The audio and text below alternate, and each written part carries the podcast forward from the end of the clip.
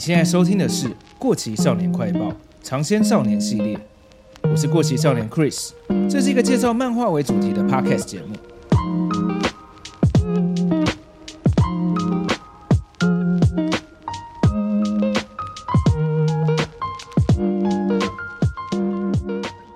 大家好，今天这集是尝鲜少年系列，是要介绍对我来说比较新一点的漫画。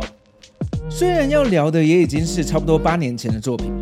我是在二零一六年的时候买的，距离现在也蛮久。但是对这个节目一贯的怀旧风格来说，应该还是算非常新的漫画。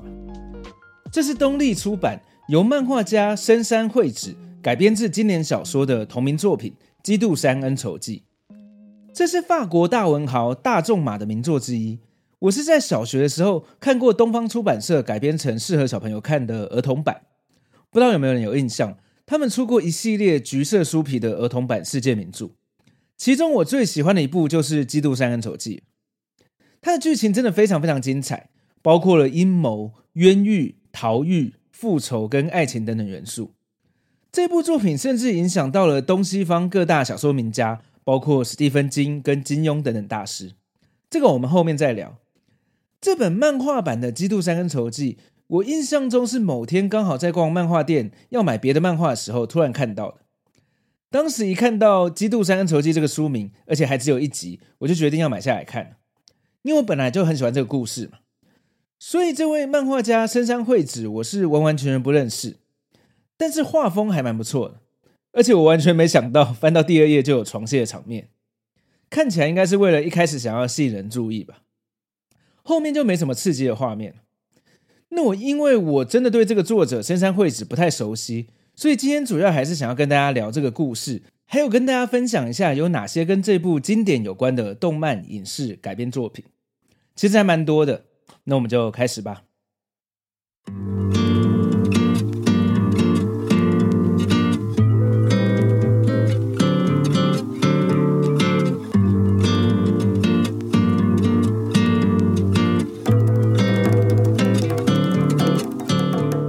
个漫画版的《基督山恩仇记》基本上没有对原作做出太多的改编，只有因为要在一本漫画里面讲完故事，所以简化了非常多原作小说的剧情。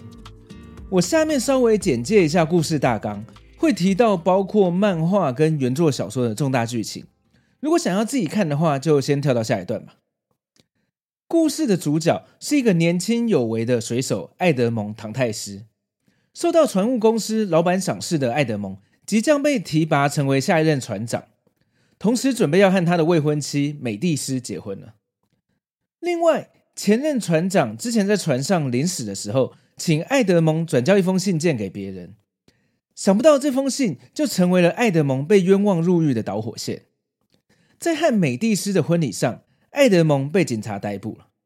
而且没有经过审判，就直接被关进位于海上的孤岛监狱伊夫堡。原来是少年得志的艾德蒙招来了朋友跟同事的嫉妒，其中艾德蒙从小就认识的朋友费尔南，他也爱着艾德蒙的未婚妻，可以说是艾德蒙的情敌。另外一位唐格拉尔则是艾德蒙的同事，是船上的会计，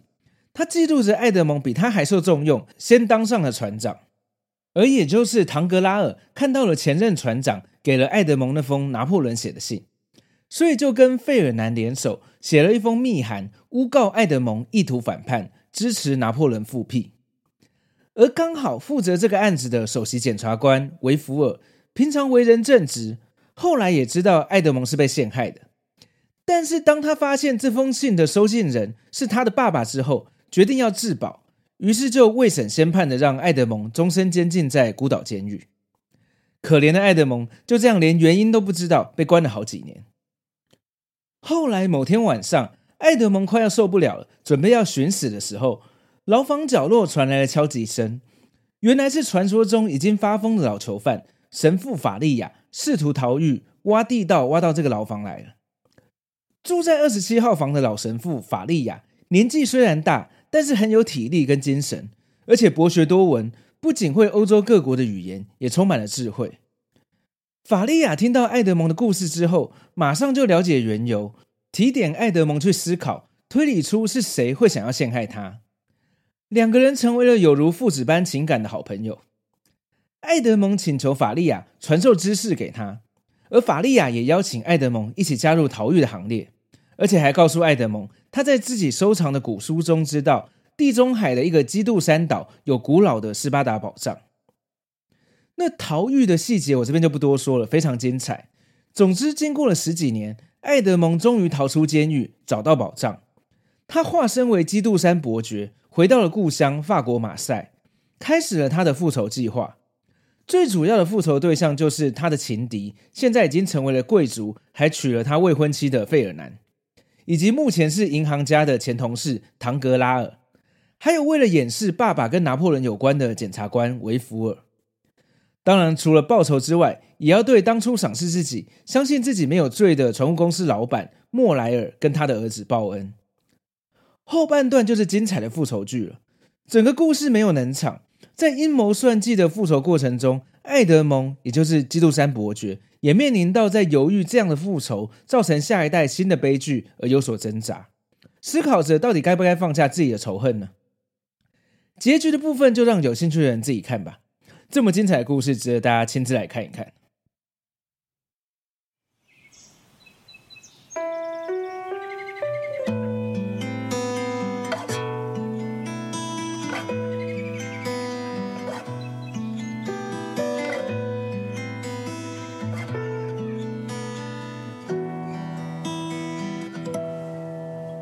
《基督山恩仇记》被公认是原作者大仲马最好的作品。大仲马是十九世纪著名的法国小说家跟剧本作家。他另外一部很有名的作品叫做《三剑客》，也是常被改编成各种类型的作品，包括迪士尼的动画版。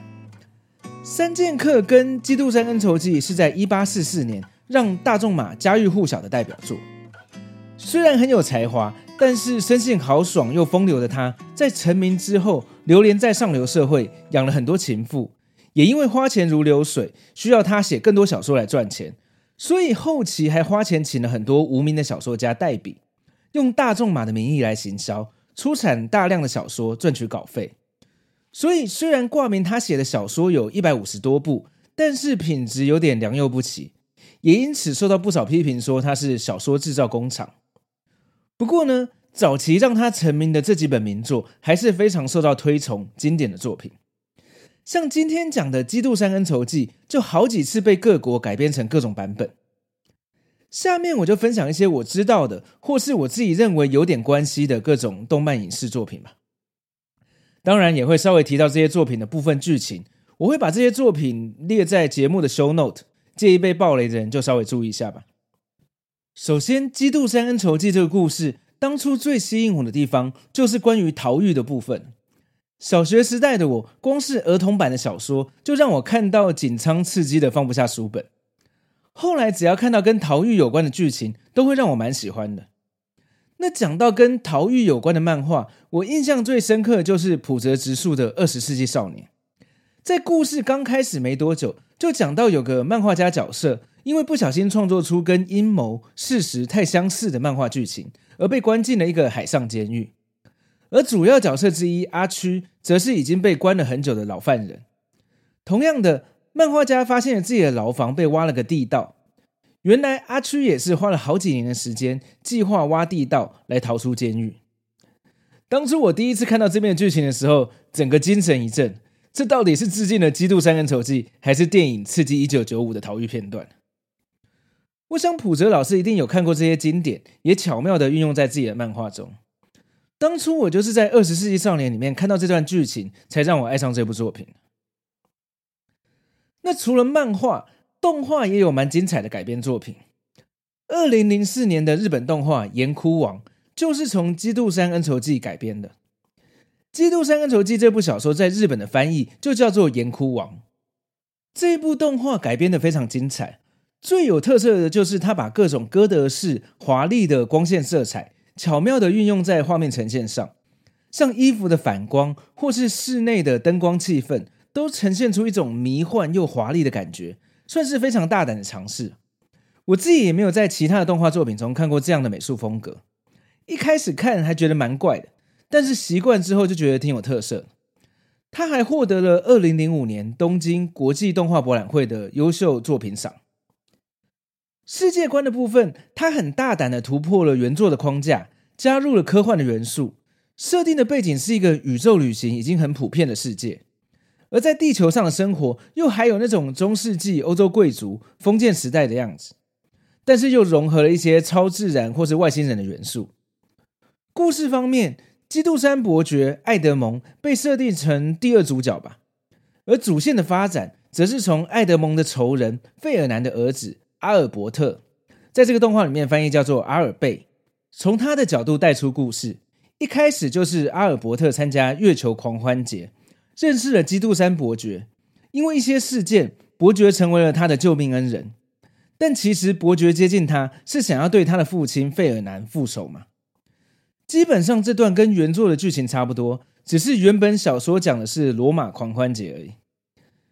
动画版舍弃了描述艾德蒙一开始的冤狱跟逃狱桥段，让单纯的贵族少年当主角，我觉得算是蛮不错的改编。另外最特别的是，艾德蒙在监狱里面遇到的不是神父法利亚，而是超自然现象，被黑暗界的帝王岩窟王附身。最后也免不了基督山伯爵对于复仇的行动产生怀疑的时候，要想办法解开诅咒，让自己的身体不要被岩窟王操控的桥段，也是蛮精彩的，是一部非常有创意的改编作品。除了原作本来就有的阴谋、毒杀的元素，还加入了科幻、宇宙旅行，甚至还有一点点 BL 的元素。不管你是喜欢美术风格很特别的动画，或是想看看这个经典的故事可以怎么样突破的被改编，都推荐你可以来看看哦。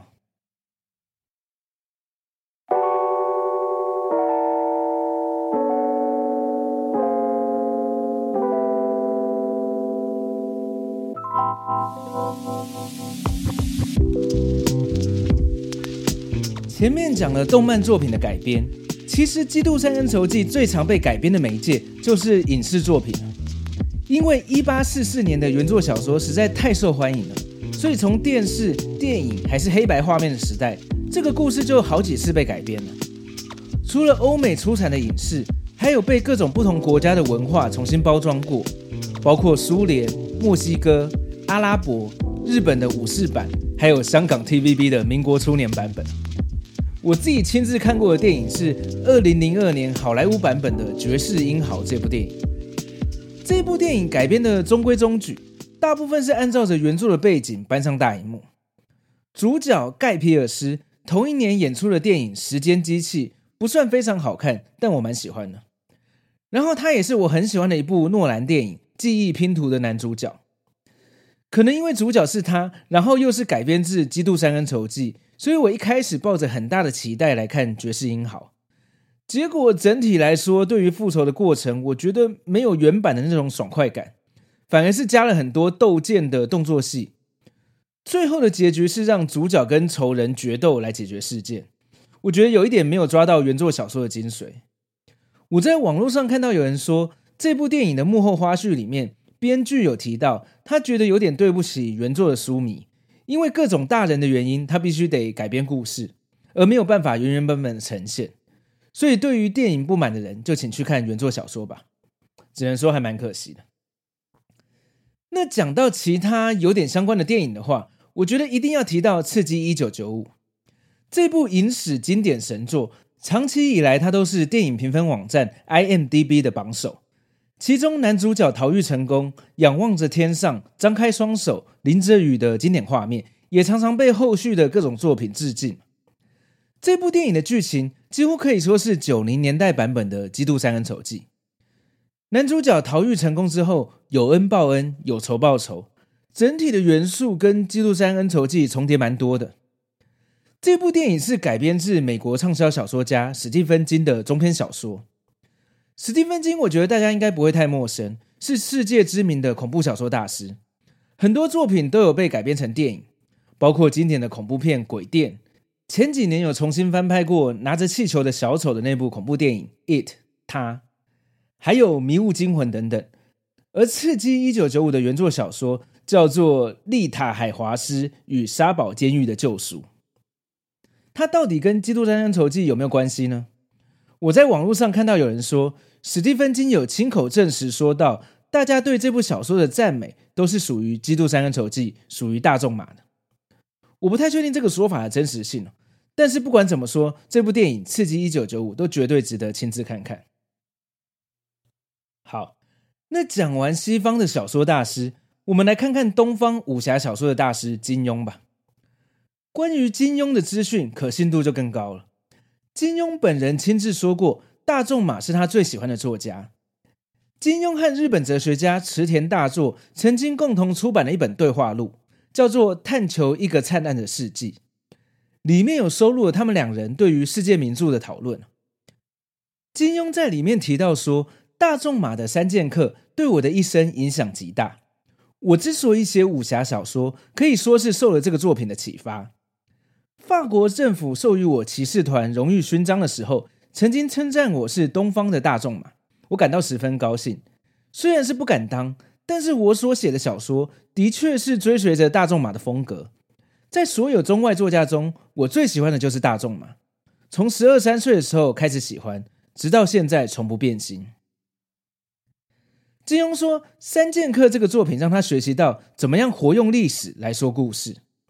的确，金庸跟大仲马最被人推崇的就是他们的故事往往穿插在真实历史之间，包括今天讲的《基督山恩仇记》也是跟拿破仑的历史有关嘛。好，所以讲到金庸跟《基督山恩仇记》，那就一定要说一下金庸的《连城诀》这部作品。《连城诀》的故事可以说是东方武侠版的《基督山恩仇记》，主角狄云遇到一连串悲惨倒霉的事件。被身边的每个人设计陷害，被关进监牢多年。青梅竹马的小师妹也变成别人的老婆。在牢狱中，他遇到的狱友丁点传授了他绝世武功。逃狱后，又遇到了更多悲惨的事。整个故事从头到尾几乎都是满满的负能量，但是却非常精彩，也很大家推荐找机会来看看。它只有一本，算是金庸小说里面比较短篇的作品。那这个故事呢，因为实在太像《基督山恩仇记》了，难免会被一些人质疑算不算抄袭。其实金庸本人也知道很像，在刚刚提到跟日本哲学家的对话录中，金庸也说到：“我写完《连城诀》之后，忽然惊觉，狄云在监狱中获得丁典传授武功的事，跟《基督山恩仇记》也太接近了，不免有抄袭的嫌疑。当然，如果说我是故意抄袭，倒是不至于的。”但多多少少也是有受到大仲马的影响，无意中顺了这条思路。如果要避开相近之处，本来也是不难的。但是整本书已经写好了，再重新重大修改，实在是一个大工程。更何况剧情里面丁点的爱情故事高尚又深刻，自有一番风格。这是《基督山恩仇记》里面的法利亚神父所没有的。即使在我自己所写的各个爱情故事中，丁点的爱情故事也算是第一流的。要舍弃这段情节实在太可惜了。听到这边有没有觉得想看看这本小说了？《连城诀》算是金庸小说里面比较不那么热门的作品，但我自己的经验是，书本一打开开始看就放不下来。推荐给喜欢《基督山恩仇记》但还没有看过《连城诀》的朋友来看看呢。